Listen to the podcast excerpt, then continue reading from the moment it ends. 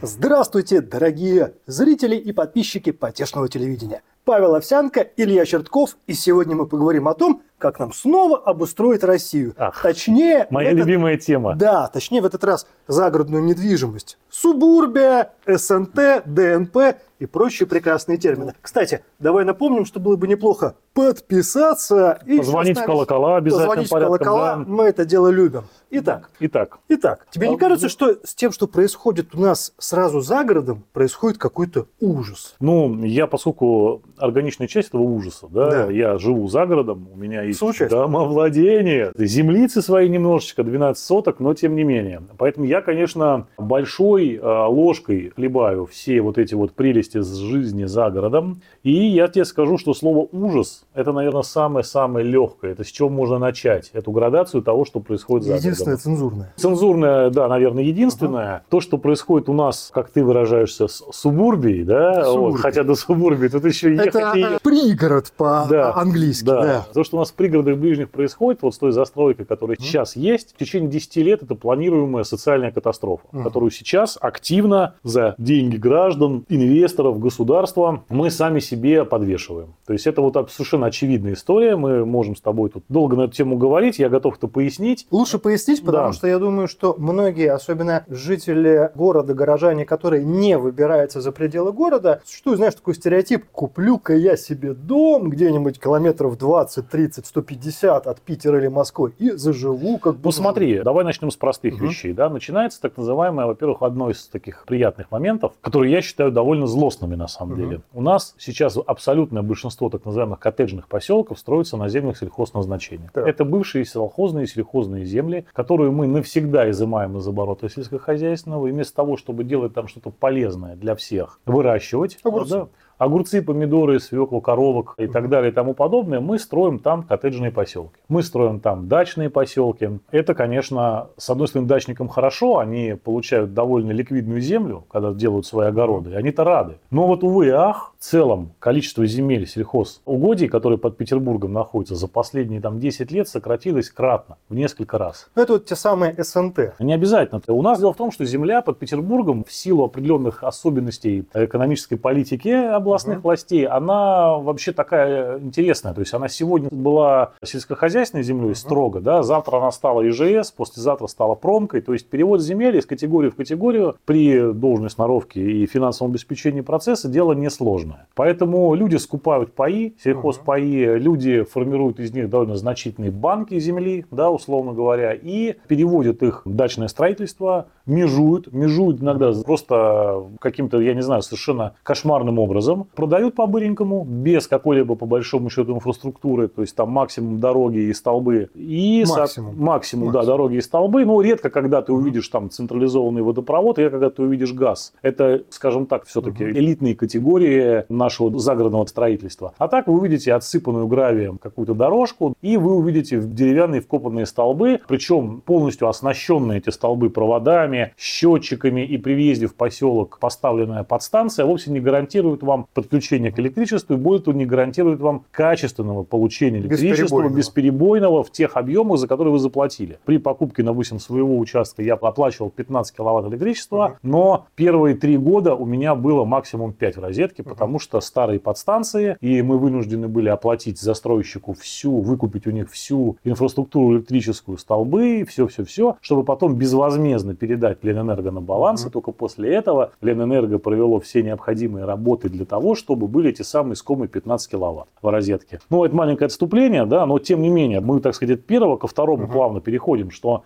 строится все это, планируется без царя в голове. Смотри, я неоднократно был у тебя в твоем загородном элитном поселке. И остался при этом жив. Да, остался при этом жив, даже я смог заехать, и даже в зимний период пару Да, раз я да. смог выехать. Скажем так, я был немножечко фрустрирован эстетическим ужасом, который там происходит. Безусловно. Потому что, что греха таить, многие из наших зрителей, подписчиков за городом бывают, сами, я думаю, многие имеют дачи, там загородные коттеджи и все прочее, и представляют, что с точки зрения проектов, с точки зрения планировки, с точки зрения оформления, что сами дома, что заборы, кто в лес, кто по дрова. Безусловно. Это факт. Но, слушай, когда мы говорим с тобой об эстетической составляющей угу. загородного строительства, все-таки будем откровенны, да, что здесь важно понимать, что это, наверное, одна из последних вообще проблем, которые стоит озаботиться. Угу. Почему? Во-первых, мы с тобой, друг мой, имеем разные вкусы. Даже мы с тобой угу. по-разному рассматриваем угу. те или иные явления, которые нам показывает современный мир в плане визуальных каких-то концепций. Ну, да. Что-то тебе нравится, я считаю, это бестолочь угу. абсолютно. И наоборот. и наоборот, соответственно, да. Что уж говорить о таком широком спектре, как загородное строительство, где куча людей, у каждого свое понимание, как должно быть, у каждого свой бюджет. Разные отношения к соседям. Разные отношения к соседям, разные желания. Кто-то живет у нас в поселке вообще без заборов, угу. его это абсолютно не волнует. Кто-то построил каменные заборы, угу. потому что не хочет видеть, слышать и даже чтобы ветер от соседей заходил. Причем не потому, что человек злостный, но вот любит он больше privacy на этом вот ну, участке. Да. То есть это чтобы тоже... трехметровым забором ходить как угодно. Да как угодно. Да. Это, собственно говоря, его право, его угу. земля, он может это сделать.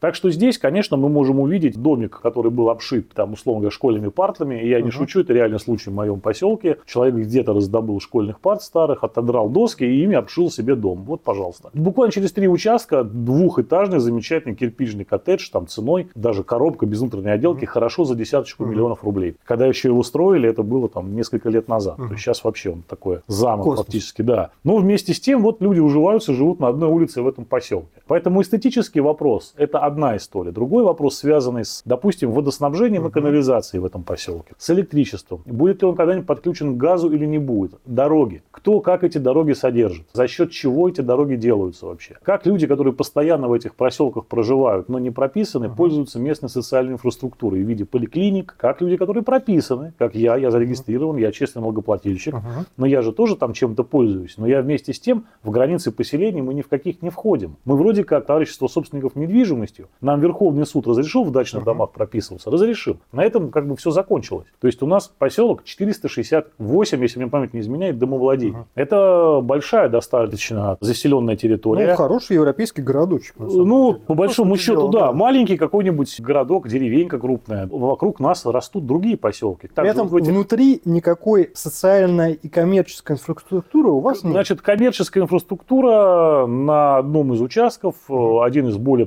предприимчивых наших соседей, открыл при въезде небольшой магазинчик, угу.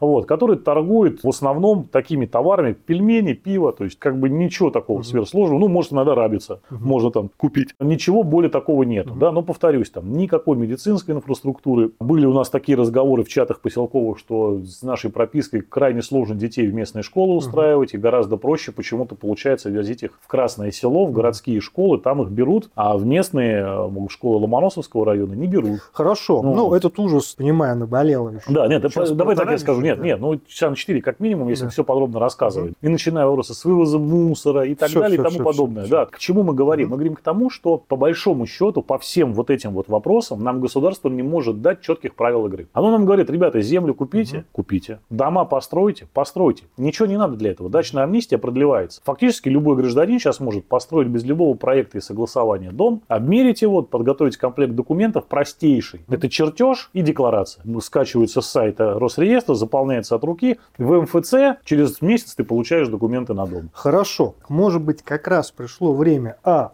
дачную амнистию уже закончить, Б. Навести порядок вот со всеми этими проектами. А, какие дома могут быть построены, кто их может построить, как это все обязательно страхуется. И еще обязательно, ну, в конце концов, более-менее как-то в городах у нас потихоньку порядок наводится, когда девелоперов обязывают заниматься социальной инфраструктурой. Давай мы, с тобой, давай мы с тобой сделаем следующим образом. Uh-huh. Да, попытаемся вот все-таки телегу поставить uh-huh. сзади лошади. Uh-huh. Да, на телегу пулемет и сейчас как бы и расставить погнали. точки да. над «и». Дело в том, что корень всех этих проблем проблем во многом у нас в том заключается, что у нас документы территориального планирования uh-huh. на уровне муниципальных образований в многих регионах Российской Федерации сделаны через пятую точку. Мы знаем, кто их делал. Вот. Та же самая ситуация. Специалистов, которые работают в земельных отделах, uh-huh. которые работают в планировке и градостроительстве, да, в архитектурных отделах на местах категорически не хватает. Потому что, во-первых, ладно, рядом с Петербургом, uh-huh. а ты возьми отдаленные участки какие-то, там, Подпорожский архитектурный техникум, да, который просто готовит этих специалистов то где их взять? Это же нужен диплом, надо же соображать, иметь некую фундаментальную подготовку базисную. Потому что, повторюсь, это на самом деле сложная архиважная тема. Земельные отношения, планировочные и так далее. Это не покладывание волосатыми ребятами велодорожек везде. Тут понимать надо, что происходит. Соответственно,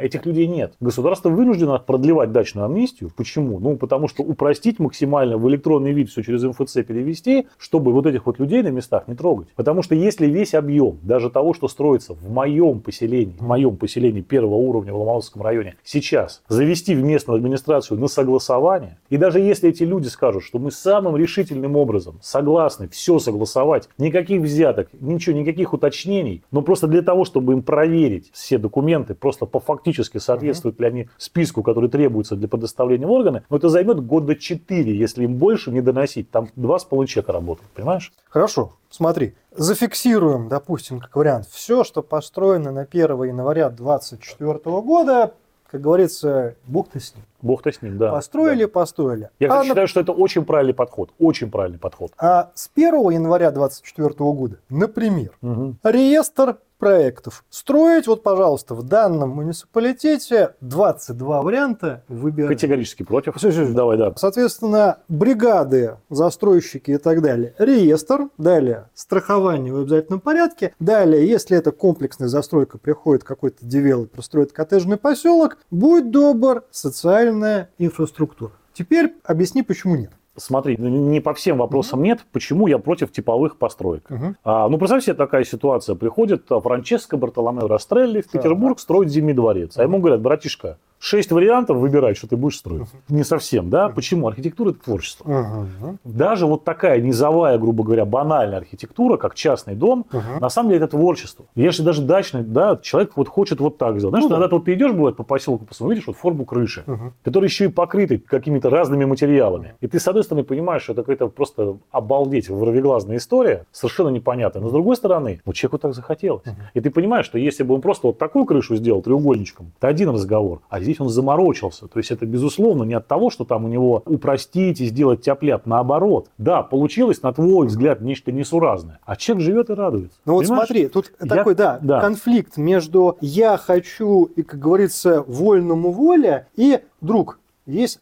нормальные варианты, уже проверенные, а вот это, пожалуйста, не надо. А ты смотри, какая ситуация. Mm-hmm. Вот здесь такой момент. Есть э, у нас вообще понятие архитектуры. Есть рядовая застройка, mm-hmm. да, есть там некие там доминанты. Да. Соответственно, вопрос такой. Если у нас есть планировочное решение на весь поселок, mm-hmm. да, и вот мы понимаем, что вот на этом месте человек изъявил желание построить что-то более дорогое, более высотное, более изысканное, более изящное, более жирное, неважно какое, то это можно учитывать, да, что человек вот тут готов вложить деньги в некую доминанту. Оттенив оценив этот поселок этот, некоторыми другими, да, можно добиться некого целостного решения с точки зрения архитектуры визуальной. Это факт. Другой вопрос, что если мы сталкиваемся с интересами, там, условно говоря, 10 частников, которых mm-hmm. надо как-то привести к единому знаменателю в таком контексте, мы вряд ли добьемся чего-то хорошего. Это только в рамках вот целенаправленной такой вот застройки. Здесь есть, смотри, какая история, на мой взгляд, чтобы было правильно сделать. На каждый участочек земли, так. когда его государство оформляет, должно быть разработано правило, вот есть сейчас такая землепользование использования застройки угу. правила, да, то есть что на этом участке можно строить, как ну, ПЗЗ строить. в каждом Да, да, оно есть. Да. Я бы еще туда прикрутил бы некие архитектурные правила, которые сейчас тоже есть, угу. но далеко не во всех муниципальных образованиях они разработаны и приняты в силу тех озвученных причин, угу. которые я тебе раньше говорил. Не везде они используются, даже там, где есть. А почему их не делать типовыми? Что я имею в виду под типовые? Угу. Да, мы понимаем, что вот здесь у нас такие-то грунты, угу. поэтому для таких грунтов только такие виды фундаментов угу. мы разрешаем. Чтобы у нас там условно говоря, не торчало что-то там на курьих ножках какая-то избушка. Или человек не строил там цоколь заглубленный. Да, вот здесь вот можно только, грубо говоря, вот так сделать. А вот здесь вот такая-то территория, там сложившейся исторической застройки, условно говоря, наша деревня, да, вот, которой вы пристроили свой поселок, у нас высота домов не более там 4 метров. Извольте держаться. Если вы в эти 4 метра хоть 5 этажей нарежете и ползаете там на пузе, ваши, пожалуйста. Но не более. Учитывая вот от, грубо говоря, конька до... Но все равно количество этих вариантов, оно в принципе ограничено. Но внутри внутри этого варианта, то есть Ну, 4 метра, да, да, у тебя может быть 4 плоская крыша, на Да, 4, может быть В конек, пределах... вот- мансарда, в пред- второй этаж. диапазон возможностей, в пределах Да. этого диапазона твори что хочешь. Ну вот за пределы диапазона, когда, знаешь, ты по какому-то коттеджному поселку едешь, и вдруг видишь посреди полутора и двухэтажных домов Трехэтажная. пяти- пятиэтажная крепость Вот, а, вот эти- а вот я тебе еще раз скажу, вот что получается, какая ситуация. Дело в том, что это вопрос земельный. Допустим, есть массив земли. Да? Так. Вот человек взял этот массив земли, перевел в категорию дачное строительство, размежевал, Мгм. и у него сбоку, в середине, с краю, неважно где, остался участок, который ему не принадлежит, принадлежит Мгм. другому человеку, Мгм. который взял его в другую категорию, перевел. Получилось у него это сделать. Ну, каким способом сейчас не будем останавливаться. И человек приезжает и говорит, «А, ну вот я считаю, что если я сейчас из панелек соберу здесь трехэтажный дом на 20 квартир и продам, это будет нормально. Ну, это, кстати, в Белоострове, например, уже... Да везде, это вообще в это да. везде. А есть и другой вариант, что вот так вот посреди вот таких вот коттеджных поселков Мгм. приезжают люди и говорят, о, а мы же здесь сделали вообще 12 этажей. И вот сейчас у меня, Мгм. так сказать, вдали от моего поселка, в таком же точно вот одноэтажной, грубо говоря, России, люди посреди полей с одной стороны и колхоза с другой стороны, и домов одноэтажных, двухэтажных с третьей, начинают строить дома 12-15 этажей этажности. Жилой комплекс будет. Ну, это вопрос прокуратуры уже в Ну, вот, понимаешь, нет, у этих людей всегда все законно. На самом деле, конечно, там все вопросы с прокуратурой решены, потому что пока у тебя земля полностью как бы не заселена, Мгм. никто, конечно, туда вбивать деньги-то не будет, это стоит. Поэтому этот жилой комплекс вот строится. А возьмем замечательный пример Новосаратовка, например, где сейчас компания CDS, по-моему, она возводит там несколько миллионов квадратных метров жилья прямо в такой же ситуации. У них сбоку промзона, с другой стороны поля, которые колхоз, вот, а с третьей стороны это вот частный около Невы, вот это вот в Новосаратовке А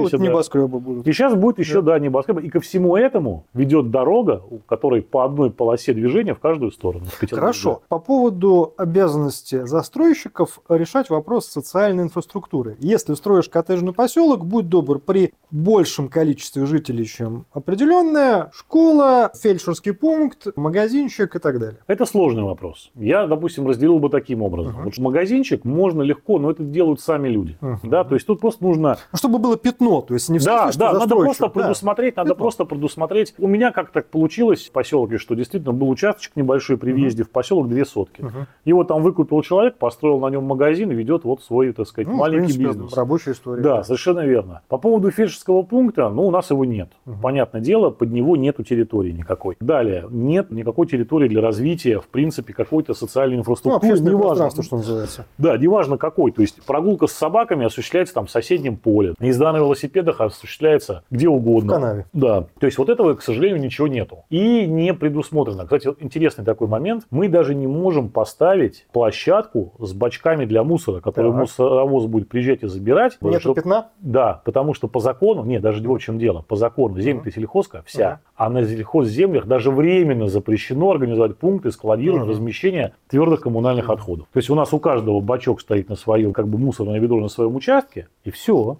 То есть не вот какую-то единую площадку организовать у нас нельзя. Давай, как всегда, мы с тобой любим заходить со стороны радикализма и предложим иной вариант. Все, что построено до 1 января, условно, 2024 года, мы объявляем фуфлом. И, соответственно, ставим цель, что все, что строилось до 2024 года к 2029 году, должно быть инвентаризовано, проверено на предмет соответствия прекрасной России будущего и в большинстве случаев с помощью нашей любимой тротиловой урбанистики Да, да. приведено в естественное природное состояние. После чего уже на этих местах строится нормально. Прекращается и запрещается вся эта история со строительством постоянного жилья на сельхозземлях.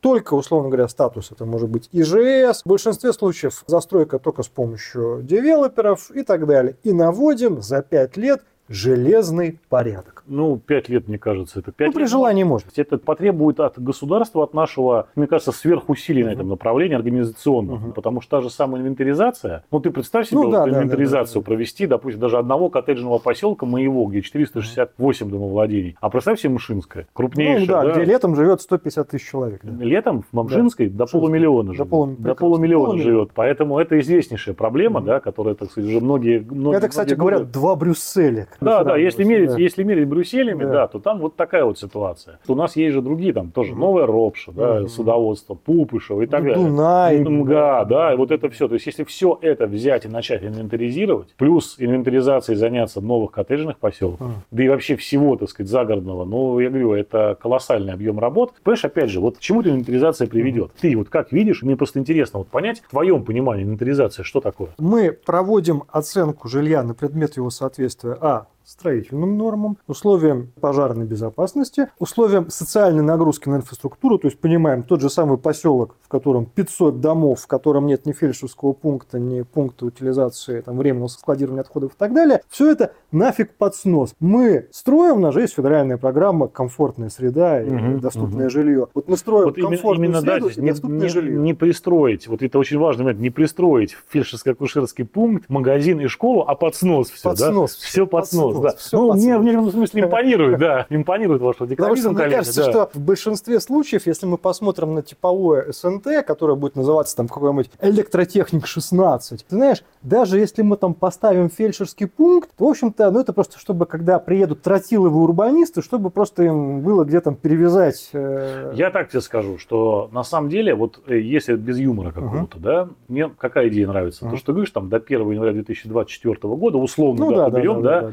Мы как бы этих людей не трогаем. Мгм. Понятное дело, что вот хотя бы заморозить вот этот вот беспредел, эту вот чудовищную ерунду, Мгм. которая произошла, чтобы она дальше не Не расширялась. И уже постепенно, потихонечку, где-то строя ФАПы, Мгм. где-то снося, Мгм. безусловно. Я вот сейчас не затронул такую тему, например, у нас огромное количество поселков, особенно таких более дорогих, они все так называемые водозахватчики. Мгм. То есть они перекрывают целые участки, многие километры берегов, водоемов, и не пускают туда никого. Тут надо пояснить тем нашим зрителям Да. и слушателям, кто немножечко не в курсе, у нас в Российской Федерации доступ к, что называется, общественному водоему Регулируется должен быть шестой свободным. статьей Водного кодекса, он обязательный для выполнения для всех, и никто не может себе сделать частный пляж а, и взять общественное озеро или участок реки или чего угодно, залива, а по факту мы имеем это сплошь и рядом. И там, конечно, надо пускать вот бульдозер с ковшом, там, Мгм. да, 20 метров, да, грубо говоря, от уреза воды, и неважно, что там есть. Это первый момент. Так. Второй момент – сделать важную вещь. Первый. Я вот считаю искренне и правильным образом,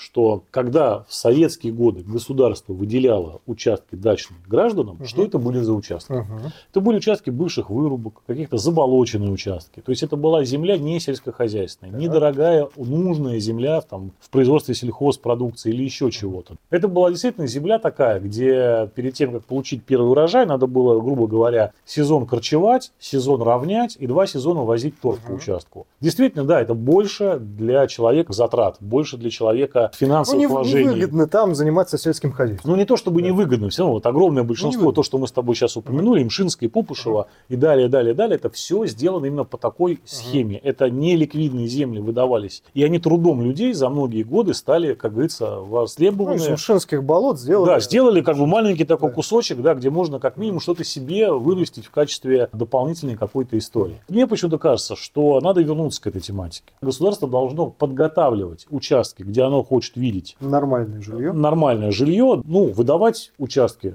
так сказать, тому, кому это положено по закону. Возможно, какие-то земельные крупные участки через аукцион реализовывать для юридических лиц, Мгм. которые занимаются этим самым девелопингом и, соответственно, будут там застраивать целенаправленно целиком. Но это ни в коем случае не должна быть процедура вот застройки полей и вообще сельхозугодий. Это первый момент. Второй момент, мне кажется крайне важным, чтобы у нас все-таки были разработаны для загородного строительства конкретные архитектурные правила. Со стороны государства сделал бы два шага. Первый, вот эти разработал бы строгие довольно правила, включив бы строгую ответственность за их неисполнение, так сказать, продвигая более качественное, более дорогое строительство, плюс ввел бы, конечно, государственные программы отдельного ипотечного дачного кредитования, сельской ипотеки, как угодно называйте, которая фактически могла бы людям, ну, по большому счету, скорее носила бы даже не ипотечный характер, а судный характер. То есть беспроцентную суду ты берешь, строишь себе дом, и через какое-то время просто равными частями выплачиваешь. Коль- Тогда да. государство имеет инструмент от человека потребовать построить нормальный, качественный дом. Вот, вот я как раз про это хочу тебя спросить. Смотри, Да. загородная ипотека, поддержка Мгм. загородного строительства.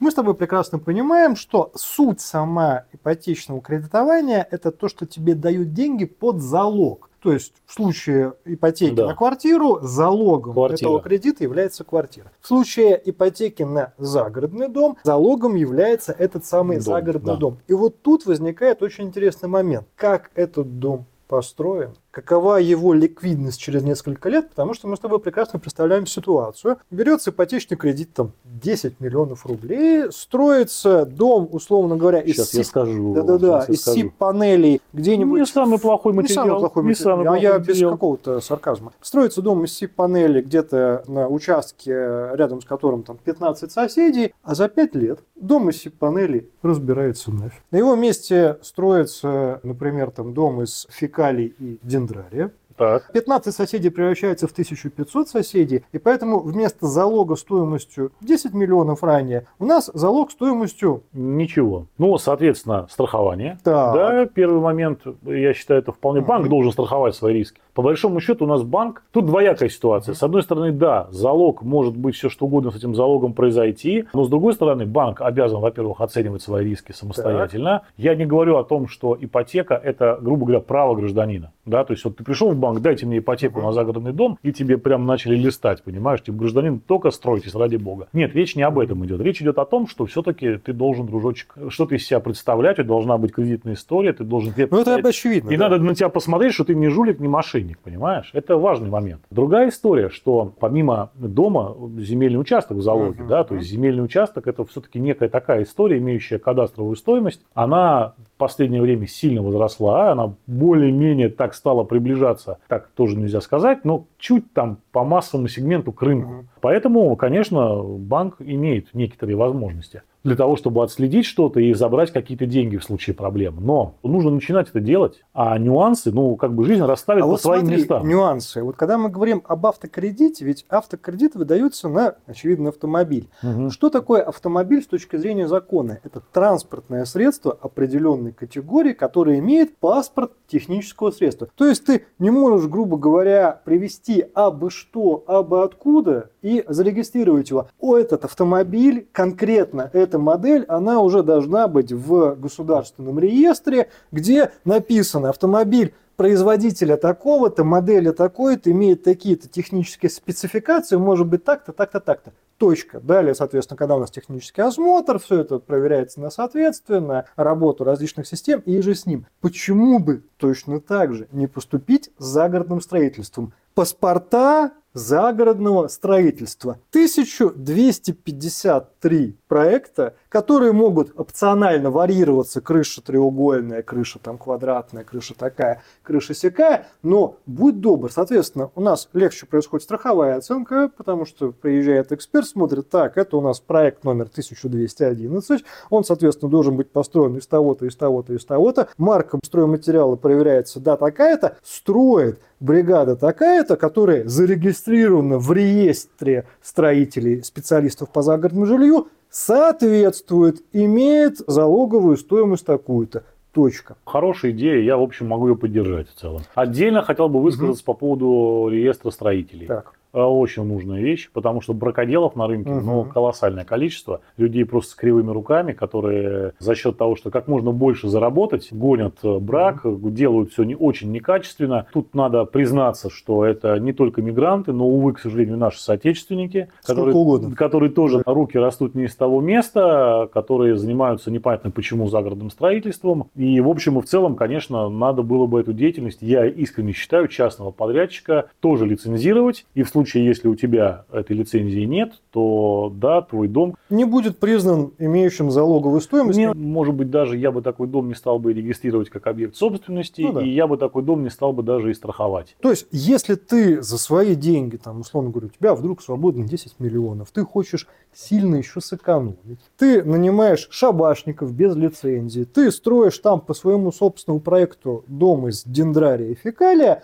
да бог тебе судья, живи там, пожалуйста, но Да, но- на учет ты не поставишь, не застрахуешь и никакой собственностью, которую ты дальше сможешь продать, передать как-то еще, этот дом конкретно не является. Ну, совершенно верно, да. То есть в таком случае, да, человек может построить себе за, за копеечку какую-то дачу, выращивать огурчики и, собственно говоря, отдыхать там. Да, пожалуйста, вопросов нет. У нас какая ситуация? У нас человек строит вот такую вот историю, регистрирует uh-huh. ее, и у него образуются некие права. Зачастую, к сожалению, вот мы тоже в этом поселке столкнулись, uh-huh. у нас люди, которые вот такие вот дома строят, имеют такие земельные участки, которые не хотят вообще ничего вкладывать, на всех годовых собраниях, когда у нас правление говорит о том, что нам нужно платить дополнительно целевые взносы на то-то, то-то, то-то, мы всегда сталкиваемся с проблемой, что людям ничего не надо. Правильно, так у них собственность копеечная, им наплевать, им не нужны ни пожарные водоемы, но сгорит моя бытовка. Им не нужны ни нормальные подъезды туда, да, ни пожарных машин, ни скорых, потому что они не живут там круглый год. Им не нужны нормальные дороги, потому что, ну а зачем, да, для чего? Ну, вот, я приехал, уехал по выходным, а то, что люди постоянно здесь живут, тоже, пусть они за свой счет и делают. А пользоваться мы будем. Еще есть такая у нас сейчас в законе, я считаю, абсолютно ну, звериная история. У нас количество голосов, uh-huh. раньше, раньше распределялось по количеству соток голосов, сейчас голоса свели один к одному. Uh-huh. Но взносы платим по количеству соток. Uh-huh.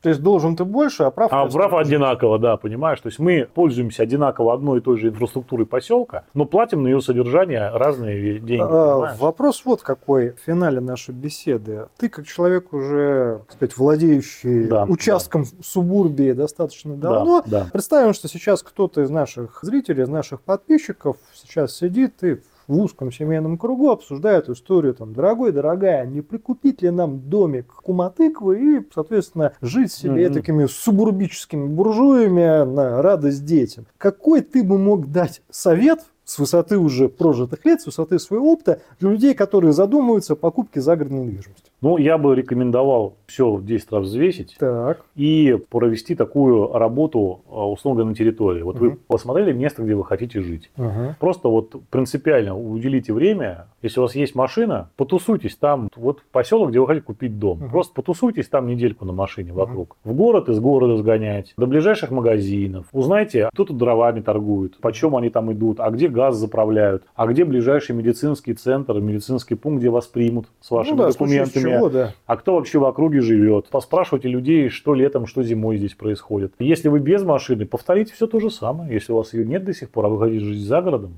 вперед. А вот съездите несколько раз в город, потому что я вот, например, живу в поселке, и если у тебя машины нет, то выбраться оттуда в Петербург – это приключение. Это надо через поле идти два с лишним километра, заснеженное, с ветром, со снегом, со всем. Ну, может быть, у вас там просто ломоносовых новых делают? Да вот только вот, сплошные, да. Какие это... красные флаги? Вот чтобы, знаешь, сразу, вот сразу встаешь Электричество, уходишь. электричество. Да. Нужно сразу понимать, угу. какое оно здесь есть, какого качества электричества, как часто там происходит отключение. Угу. Особенно это важно в зимний период, потому что пиковые нагрузки идут, люди включают все возможные обогреватели у себя в домах, потребление подскакивает, вырубает даже крупные подстанции. И если у вас, условно говоря, сутки нет электричества, вы должны понимать, что холодильник можно выкидывать. Ну, это катастрофа. Это первый момент. Второй момент подъезды к этому поселку. Опять же, зима, летом, какие дороги. Зимой, если их чистит, то кто и как, с какой периодичностью. Потому что, допустим, у нас в поселке дорога до поселка муниципальная, она чистится силами местного ДРСУ. Внутри поселка мы нанимаем трактор. Это дополнительные расходы. На зимний период за дороги. А летом, что у вас с дорогами? Какой там подъезд? Там в распутицу, весна и осень, там в сезон дождей. Там, условно, с конца августа, если у вас там нет дороги нормальной, которая одна единственная вас соединяет с миром, то надо бежать из такого поселка, как бы там вкусно не было. Ну и минимальная, минимальная инфраструктура. Вы должны понимать, не дай бог, что случится, как быстро к вам приедет скорая. Это крайне важная история. Ну и, конечно, вода. На участке. Вода на участке – это водопровод, это колодец, это возможность сделать скважину,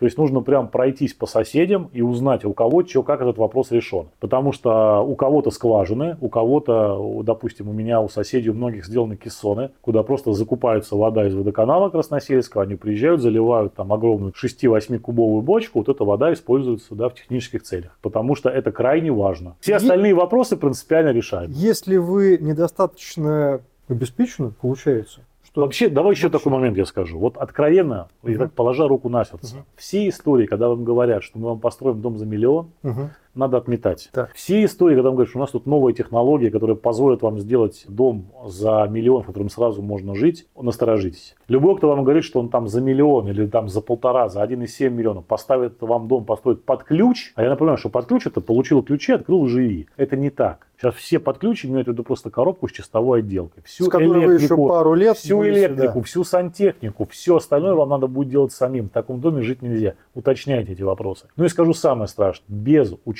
земли я бы сказал так, что с нынешними ценами на все, что есть в постройке, если у вас нет возможности, готовности занять где-то ипотеку и так далее, и внутреннего понимания, что строительство качественного дома, особенно если вы с детьми, обойдется вам порядка 10 миллионов рублей, если вы не готовы к этому психологически, лучше не начинайте. Потому что, скорее всего, вы потратите в итоге на последующие доделки, переделки, достройки и так далее гораздо больше денег, нервов, сил и, в общем, загородная жизнь, которая кажется вам раем а, у многих блогеров и вообще, да, как ее показывают. Ну, она- так, с кофе. да, на она вам террасе, покажется просто ужасной и невероятно, так сказать, разочаровывающей. И, серьезно говорю, у нас вот в поселке, к сожалению, даже так вот люди приезжали вместе строить дома, а в итоге разводились и разъезжались. То есть не выдержали люди этих испытаний. Жизнь за городом, жизнь на селе, жизнь это, она классная, но она требует от тебя больших затрат. Хотя бы на начальном этапе. Поэтому 10 раз подумайте. Если у вас нет десятки, ну или может быть у вас нет 10 миллионов, но вы супер рукастый, тогда, конечно, можно. По-настоящему рукастый. Смысле, что По-настоящему. вы думаете, что вы рукастый. Да, нет, не По-настоящему. просто кран в ванной поменять у вас получилось два раза, и вы считаете, что вы сделаете всю сантехнику. Нет, а реально, если вы действительно обладаете этими знаниями, вы можете сами и плотники, и можете сами и в сантехнике, и в штукатуре, и этой работы не боитесь. И в грунтах разбираетесь. Тогда, конечно, да. Но это безумство храбрых поем и песня. На этой духоподъемной ноте мы Да. прощаемся с нашими уважаемыми зрителями и подписчиками. Не забывайте поставить лайк, не забывайте подписаться. Павел Овсянко, Илья Чертков.